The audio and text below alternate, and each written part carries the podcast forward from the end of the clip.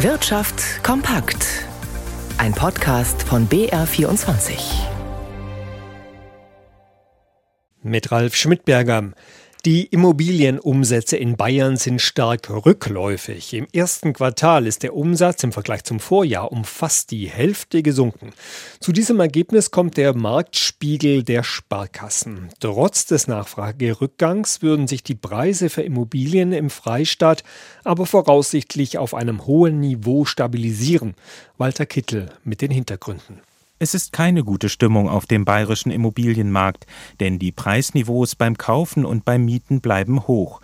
Wegen der stark gestiegenen Zinsen können immer weniger Interessenten Wohnungen oder Häuser käuflich erwerben.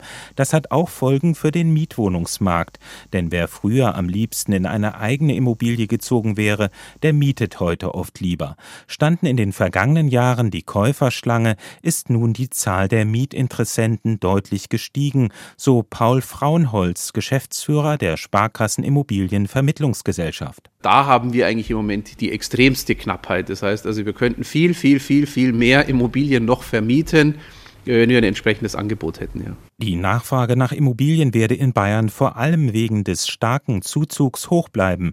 Ein großer Preisverfall sei nicht zu befürchten. Wegen des zu geringen Angebots und eines hohen Investitionsbedarfs, vor allem in die energetische Sanierung, könnten die Mieten aber deutlich steigen. Arbeiten im Homeoffice hat sich inzwischen fest etabliert. Wie das Bayerische Landesamt für Statistik mitteilte, hat im vergangenen Jahr jeder vierte Arbeitnehmer in Bayern mindestens einen Tag in der Woche von zu Hause aus gearbeitet. Dieser Anteil blieb auch nach dem Ende der Homeoffice-Pflicht während der Corona-Pandemie fast unverändert. Allerdings sank die Zahl der Homeoffice-Tage pro Woche hatten 2021 noch 37 Prozent von denjenigen Arbeitnehmern, die im Homeoffice arbeiten, jeden Tag von zu Hause aus gearbeitet, waren es 2022 nur noch 28 Prozent.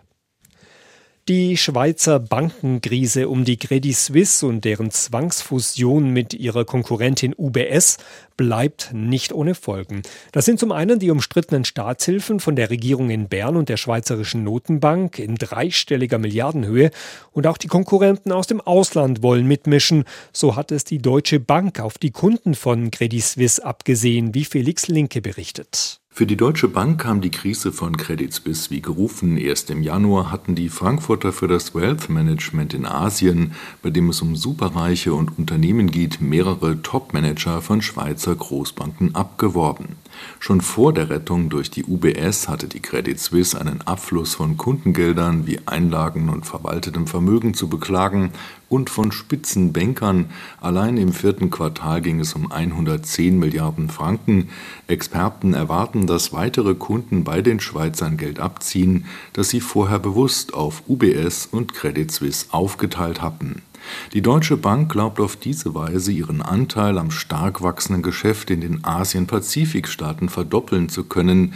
In Ländern wie China werden viel mehr Menschen in kurzer Zeit zu Millionären als in Europa.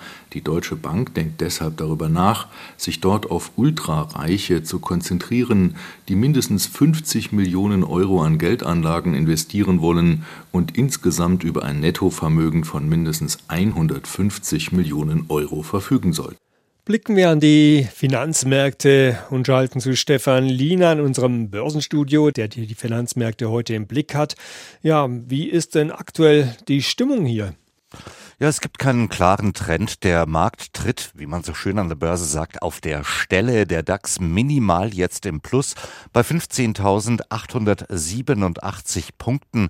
Von Händlerseite hieß es ja, nach dem rasanten Kursanstieg, den wir in den vergangenen Tagen und Wochen gesehen haben, gibt es jetzt viele Anleger, die sich nochmal neu sortieren, bevor auch hier in Deutschland die Saison der Quartalszahlen so richtig losgeht in den USA hat das ja bereits in der vergangenen Woche begonnen. Auch gestern Nacht kamen wieder Zahlen, zum Beispiel von Netflix.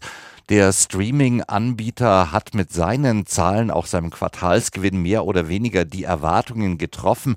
Das wird aber an der Börse fast schon als Enttäuschung gewertet. Die Netflix-Aktie an der Nasdaq 3% im Minus. Auch insgesamt die US-Börsen etwas schwächer, der Dow Jones 0,3% leichter, die Nasdaq-Index 0,5% im Minus und der Euro notiert bei einem Dollar 0,975.